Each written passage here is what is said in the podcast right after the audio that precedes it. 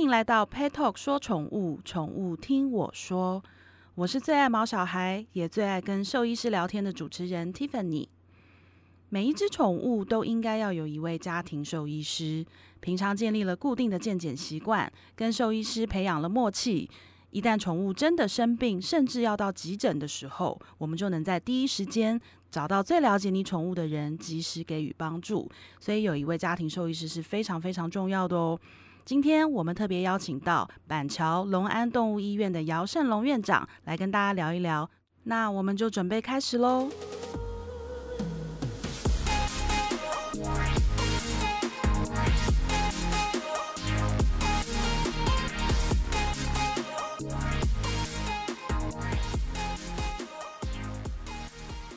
首先，我们欢迎姚院长。姚院长，你好。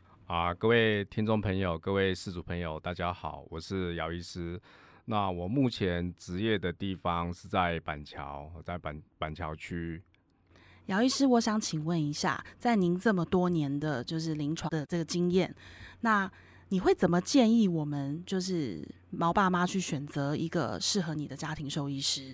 好，那首先我们要知道说，我们一定要有一个。哦，跟我们非常熟悉的一位家庭医师。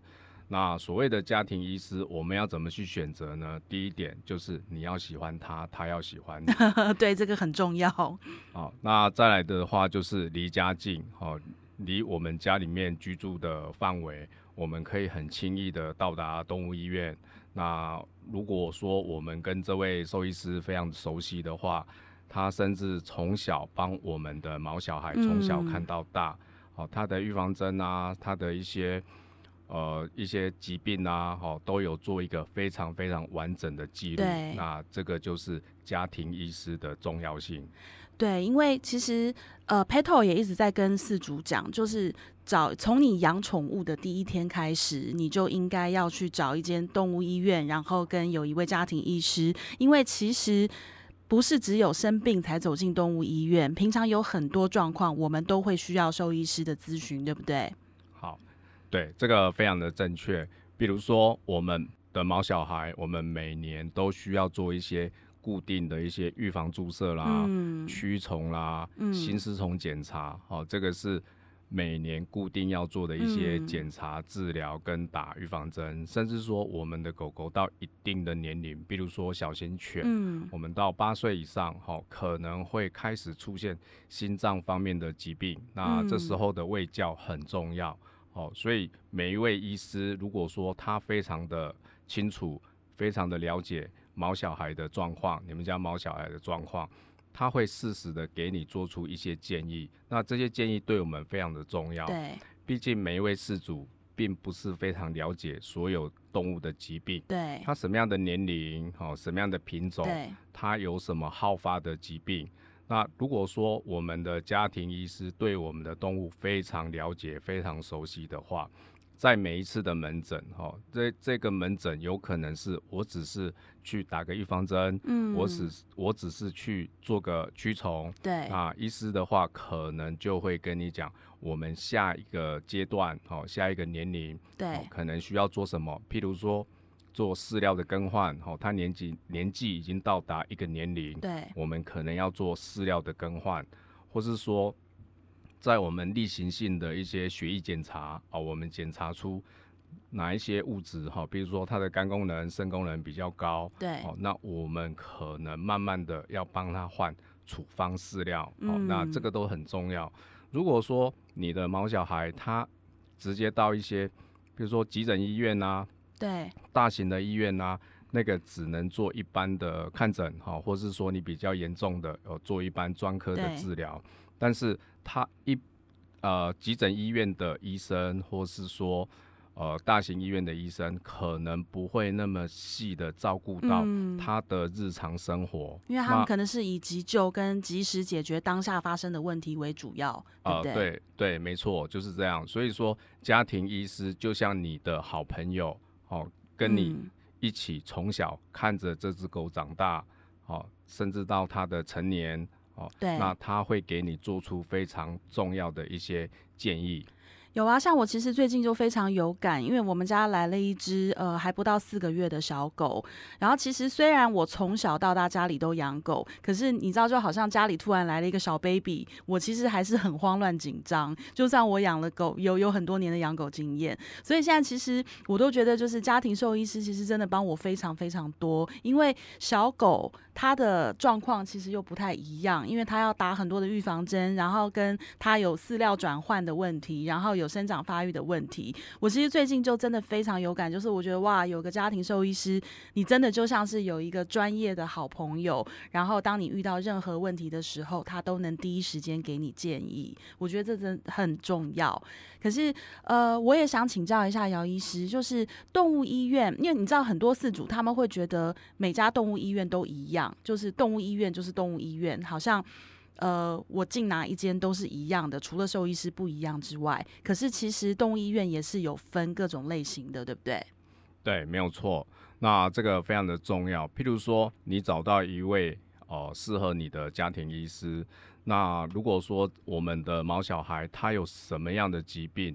他可以帮你转介到一些比较专科的一些专科医院。那目前我们台湾虽然没有专科制，但是每一位医师他专精的部分不一样，对，甚至说他医院里面的设备也不一样。譬如说，哦，某家医院它的专长是心脏专科，对，那它有非常好的心脏超音波。那某家医院他可能对他的脊椎，对，哦，非常的有研究。譬如说，它有 CT、有 MRI 的这些设备，对，但不一定每一家动物医院都有 CT、都有 MRI，甚至说高阶的心脏超音波。对，那像有一些医院的话，它的专长是。检验，哈，比如说它可以做一些吊菌的检查，哈，可以分离出一些细菌，哈。那像这些医院的话，一般民众可能没有管道获得这样的讯息。对。那当你如果说有一个你非常信赖的家庭医师，是他在第一步诊断出他有什么样的疾病，他可以帮你转介到其他的动物医院。对。那这样有一个好处就是说。虽然我们只到一家动物医院看了一个疾病，可是呢，我们会跟其他动物医院的医师做一个会诊。对。那同时我们也会做线上的一个呃讨论，好，所以说它的背后可能有一群医师帮你诊断这个疾病。嗯。那对动物的误诊率来讲的话，就会降低的非常非常多。对。那如果说你没有一个呃，很好，很要好的一个家庭医师。对，你到处去找了一家医院，哦，你可能在听到网络上说，哎，这个什么样看什么样的疾病可能比较好，但是你把这个动物带去看的话，根本不是你想象的那个疾病，它可能是其中的一个临床症状。嗯，那你可能会跑很多家医院，但你不知道我究竟要选择的是哪一家医院。对。我们之前就有曾经 Petal 有接过四主，就是他来跟我们抱怨，他就说，呃，他的狗狗因为一些急症的状况，结果他一个晚上被转了三家医院。然后其实我们当下也是跟四主讲说，会这样一直被转，那其实。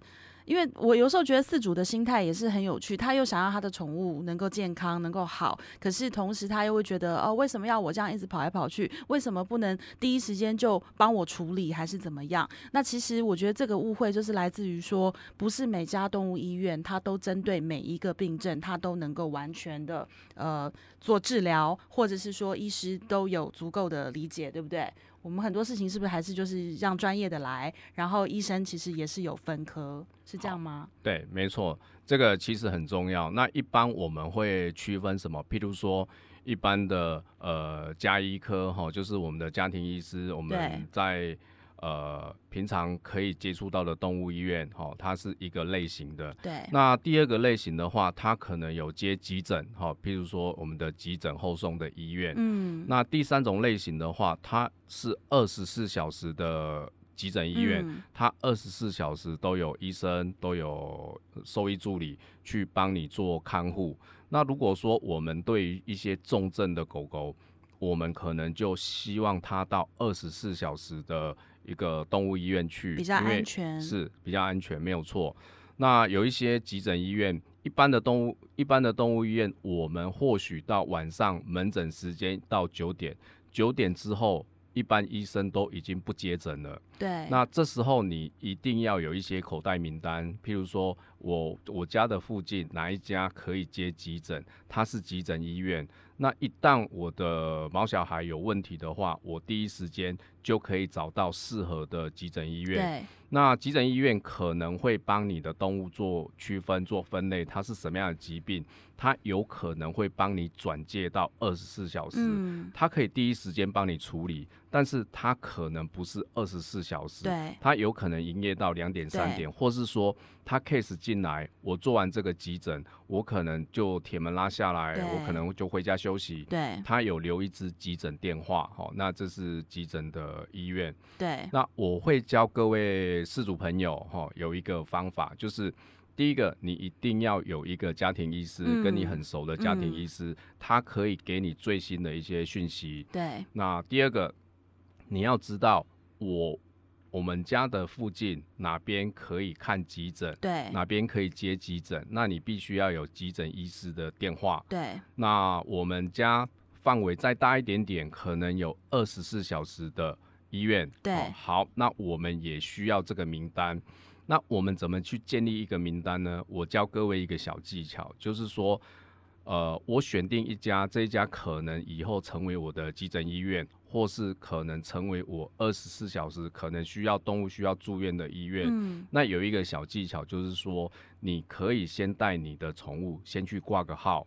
先跟医师认识了解，甚至我们有做一个简单的一些理学检查或是血液检查。对，我已经建立在那边已经建立了一个非常好的一个病例资料。对，包括它的品种、体重啦，哈，甚至说它的一些血检值，我有一个基本的、非常基本的资料在。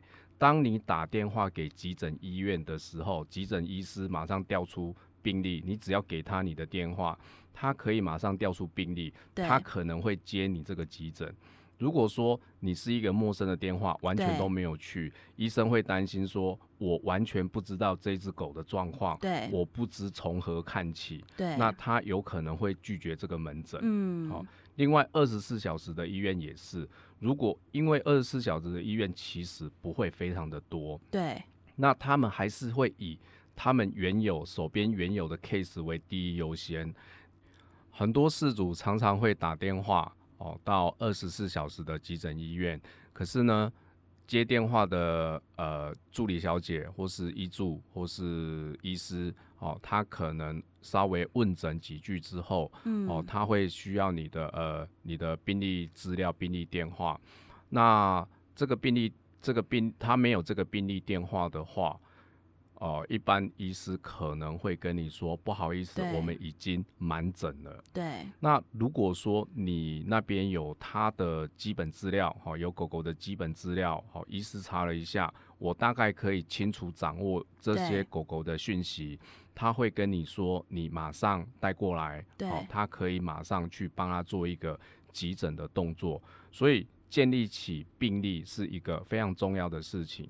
当我们在写病历的时候，我们一定要把上面的讯息，譬如说失主的讯息、他的电话、地址、狗狗的一些基本资料，哈，譬如说它的品种、它的体重，要写的很清楚。对，写的很清楚。它有没有结扎？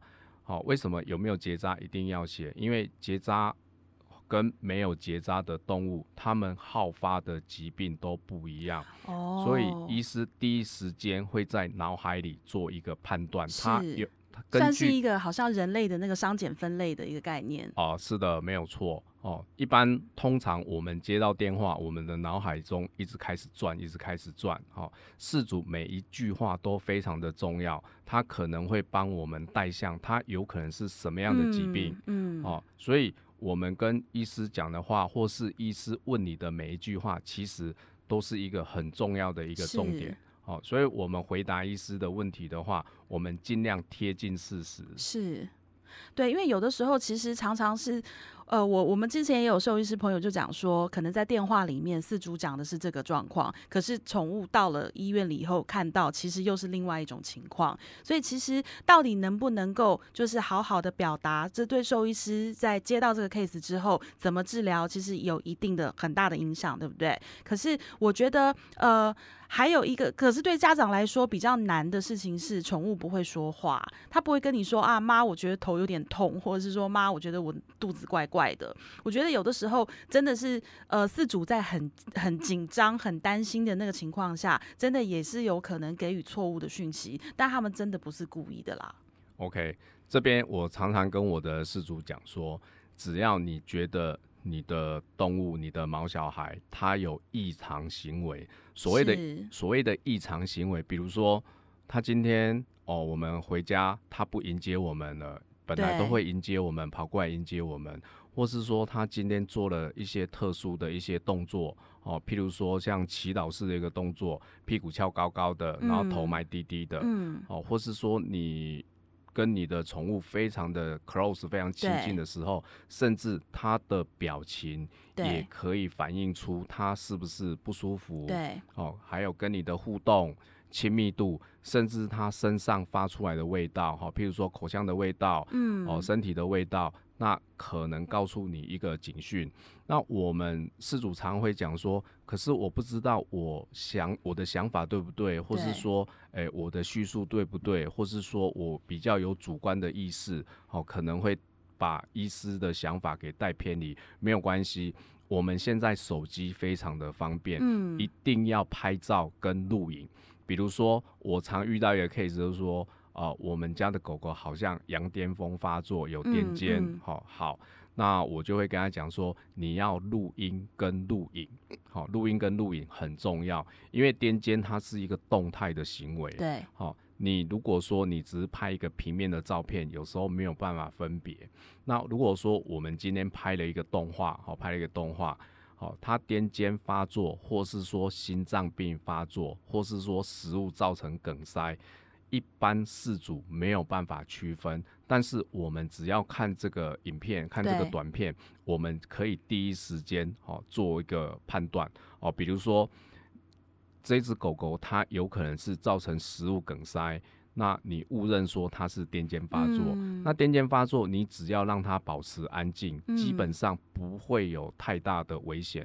你等它癫痫发作完了，哈，可能几秒钟，哈，可能三秒钟、五秒钟，它慢慢就可以站起来了。那如果说食物梗塞的话，你必须马上送医，或是说做一些哈姆立克法，哦，甚至说呃催吐。但你没有办法第一时间做的话。至少我们可以清除口腔异物，然后再送医。那如果说你跟医师叙述的方式不对，哈，他明明是梗塞、食物梗塞，你打电话却跟医师讲说他可能癫痫发作，那就是完全不同的治疗方式了，方向完全不一样。对，那医师一般听到癫痫。那医师会给你的指示说，你先不要让他太过于紧张害怕，你只要在旁边安抚他，你也不要抱他，他有可能在几秒钟就恢复了。哦，医生可能会做出这样的指示。对，但是他梗塞呢？哦，你没有第一时间去把他的口腔里面的异物掏出来的话，他在短时间几秒钟，他有可能会造成哦。窒息死亡，对，会有生命危险。这时候你会跟医生讲说，你跟我讲的方式是错的，对，好，那就可能会造成这样的误解，那可能就会有一些医疗纠纷的出现。好，所以说动画非常的重要，你把它拍下动画给医生看，那可以做个一个非常明确的判断。好，那又比如说照片部分，我常也遇到事主说，我发现他身上好像有虫，什么虫？呃，我不会形容，就是有虫。好，那你拍下照片的话，给医生看，大概判断率几乎百分之九十九点九不会看错。对，或是说，哎，我们家的狗狗好像便便，好，便便好像有虫。好，那我们也是一样会请事主把它拍下来，然后我们看照片。照片的话，一定要拍得很清楚。嗯，好，那我们也常遇到说，啊，我看到它好像有虫，白白的，好。那他拍完照片，我们一看照片说，哦，那个是金针菇，那不是虫，你一定不要乱吃 哦。因为不消化。是的，好，常常有这样的误解，好，所以说照片很重要，我都会跟事主说，你一定要拍照片。那另外一个，是你这样讲，我对金针菇有阴影哎。对，好，没有关系，还有更多食物可以做比拟。我现在不太想听。我都会很习惯去跟事主去做一个比喻。那这个比喻的话，你的印象就会非常的深刻。是，以后你绝对不会忘记说你看到的是什么东西。我只要把它比喻成我们日常生活中常常看到的东西，对，我们第一时间就可以知道说，哦，它原来是什么。那这个很重要，因为你可以第一时间非常正确的告诉你的医生说，我看到什么。所以我觉得，其实呃，身为一位饲主，要做的功课真的很多。第一个，从呃，毕竟他是一个生命嘛，那从他来到你家之后，那我们因为我们自己又不是医师，我们再怎么样从网络上爬文，再怎么样看书，再怎么做功课，我觉得有一个。呃，很重要的事实就是，我们没真的都没有专业的医学背景。那我觉得，一旦就是狗狗或者是我们的宠物猫咪出现异常的状况的时候，真的还是要让专业的来。那我觉得现在就像姚医师刚刚讲，其实现在很棒的是有手有大部分的人都有智慧型手机，那你可以第一时间，不如说透过照片、透过影片，帮助兽医师去更了解你的宠物到底发生什么事。可是我相信，在以前就是没有做这些。动作，然后当饲主他在跟医师沟通这个症状的时候，又沟通不是很清楚的时候，我觉得很多的误会，很多的甚至医疗纠纷，其实可能都有可能是沟通造成的，对不对？是的，没有错。所以这个就是我们从刚开始讲的家庭医师的重要性。我们如何去选择一个家庭医师？对，当我们有一个好的家庭医师，我喜欢他的家庭医师，基本上他就是一个活字典。我常跟我的事主朋友讲说。你不用记那么多，没有关系。对，你可以吸收，你可以听，你就听。你不懂的，马上问我。对。那很多事主问我说：“哦，我我很焦虑，尤其是刚养狗狗的事主，他说：呃，我很焦虑，我很害怕，因为我怕我忘记他什么时候可以打预防，要需要打预防针，什么需什么时候需要驱虫，我什么时候需要做新丝虫检查。我跟事主朋友讲说，你不用担心。”我会写一本手册给你，好，上面会太感心了吧？对，会帮你做一个记录。大部分的动物医院的医师都会有开一本预防手册给你，上面会做一些记录，就是你打过的预防针，或是说你下次预约什么时候应该要做的预防针。对，甚至现在有一些呃。病例软体，哈，非常好的病例软体。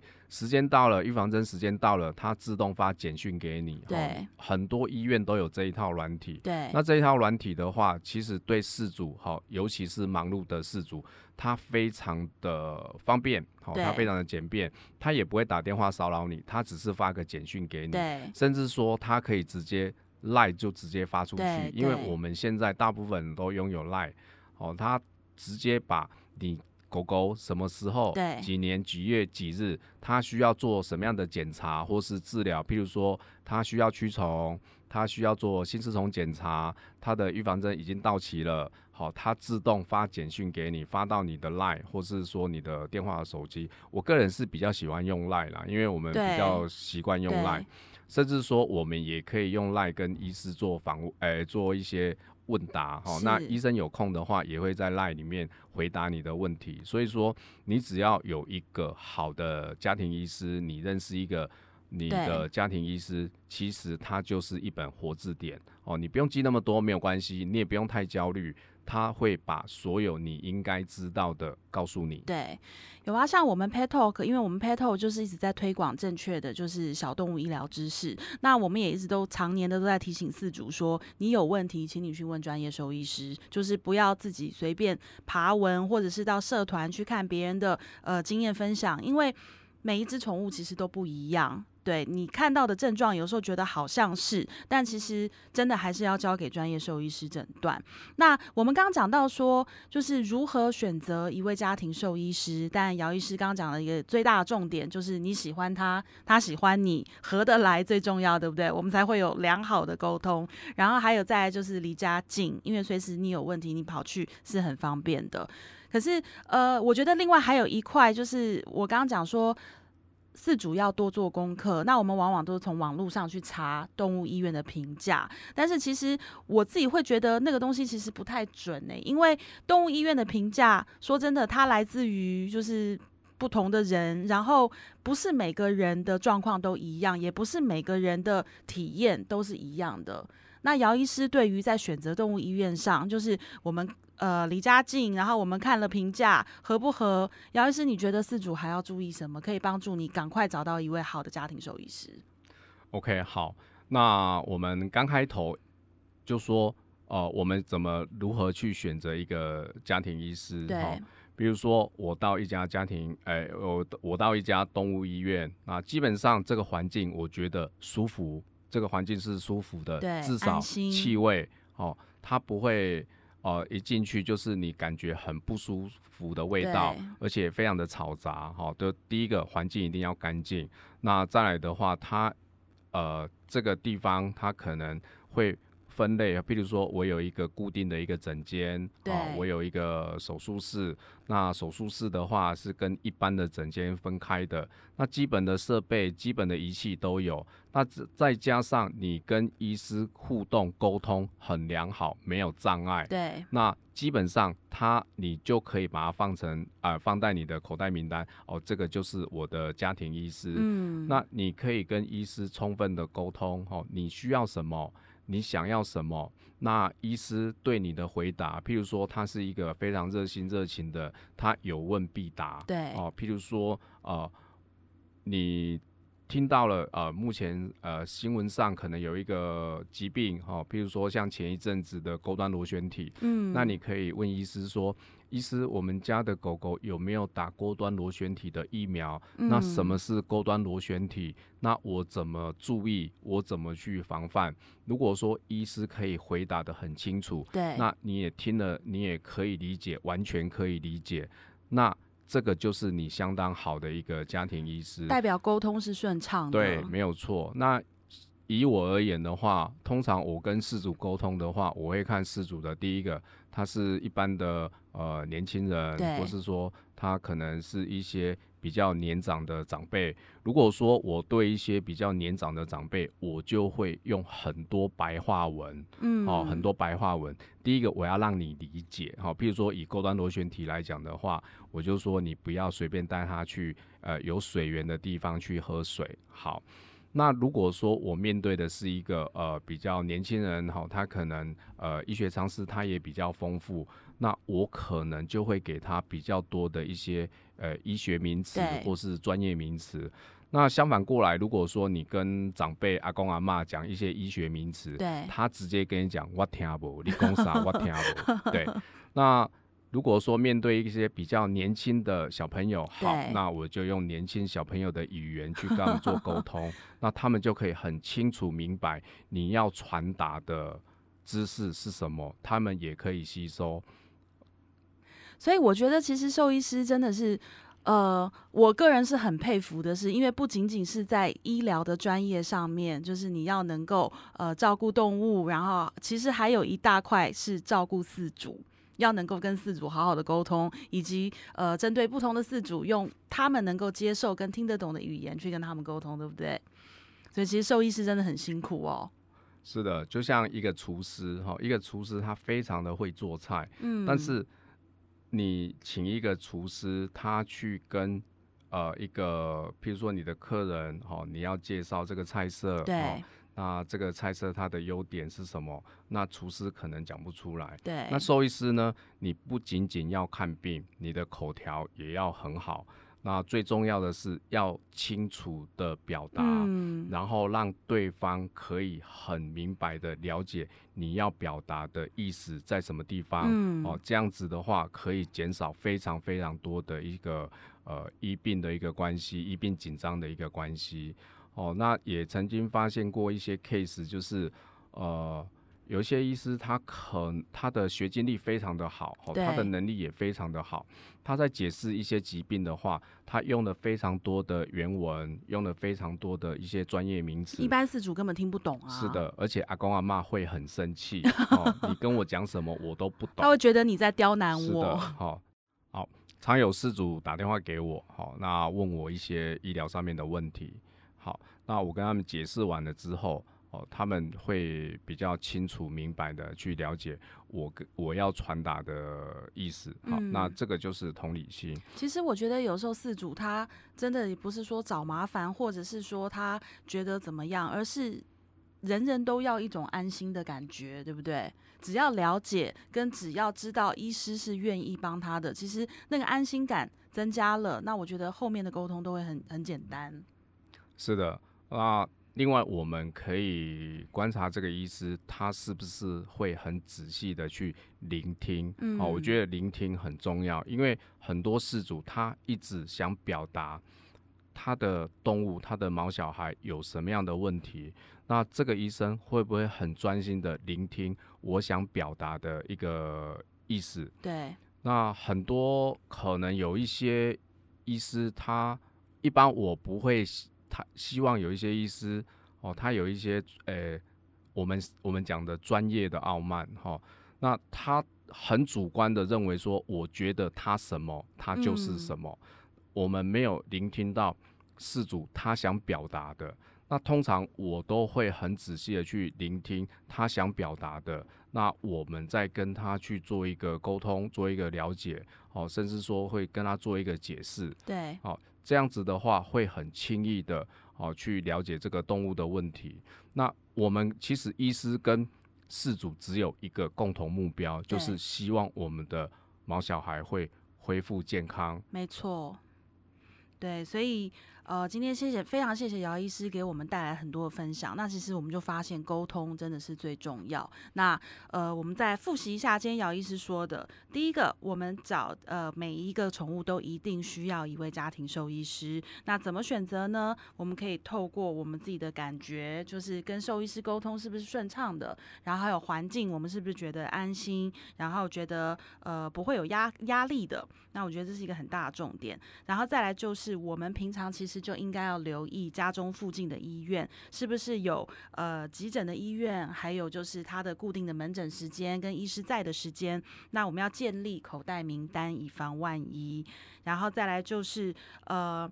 可以主动的询问医师检查的目的是什么，然后还有就是像费用大概多少，对不对？因为我觉得很多的饲主他们对于费用其实也是很担心的，那这一块往往也是很多医疗纠纷的开始。那我觉得这个肯定是我们下一集要讨论的一个很大的重点。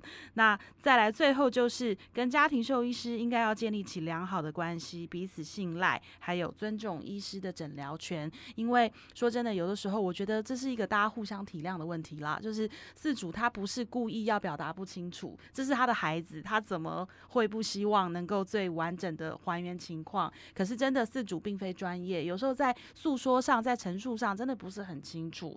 那我觉得有些四主呃会说啊，医生摆架子，医生就是都不理我，都什么？我觉得可能真的也要体谅一下，就是医生有时候在动物医院，就他们真的很忙，尤其是有的动物医院，可能真的只有他一位。医生，那真的是很多事情要处理。那我觉得这个他也不是摆架子，或者像刚姚医师讲说，有医师他是哦学霸非常优秀，但是因为他在跟四主沟通的时候，他讲的东西太深太专业，让四主会觉得说，哦你好像不愿意跟我聊天，你好像都故意在刁难我，故意在阻挡我。其实也不是，那就是沟通方式嘛，对不对？Tiffany 讲的非常的正确哈，那几乎把我的台词都讲完了哈，就正如 Tiffany 讲的那一些，因为我刚刚又很认真的在听啊，对啊，所以呃，我觉得其实有一个好的家庭兽医师真的非常重要。那我其实刚刚还有还要再补充一小点，就是我刚也觉得一个非常重要的就是建立病例。